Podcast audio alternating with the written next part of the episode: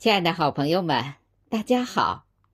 这里是由武颂华夏栏目部主办，百人朗诵团、香雪台朗读者、玉轮朗读者共同承办，燕山诗社和石心斋古风诗社共同支持的中国二十四节气朗诵会。我们是第三场的朗读者：娇俏、姬兆明、孙凤霞。春雨，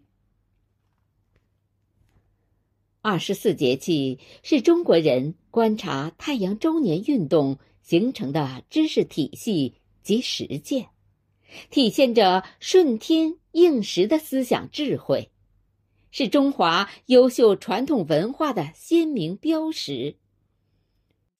二零二二年，北京冬奥会开幕式嵌入二十四节气元素。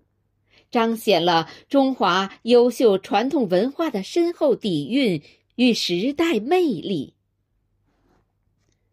今晚，我们百人朗诵团的四位老师将为您诵读燕山诗社和诗心斋古风诗社的诗人感悟四季创作的二十四节气对应的诗，让我们一同感受时间的。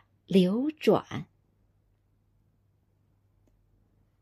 当我们唱罢一曲数九歌，眼见着大地悄然发生着变化，风儿渐渐柔软了，吹得人心里痒痒的；草儿渐渐冒出了新芽，从冬的酣梦中醒来。万物复苏，四季又开始了新的轮回。春，迈着轻快的脚步向我们走来。下面，有请娇俏老师为我们带来春的六个节气。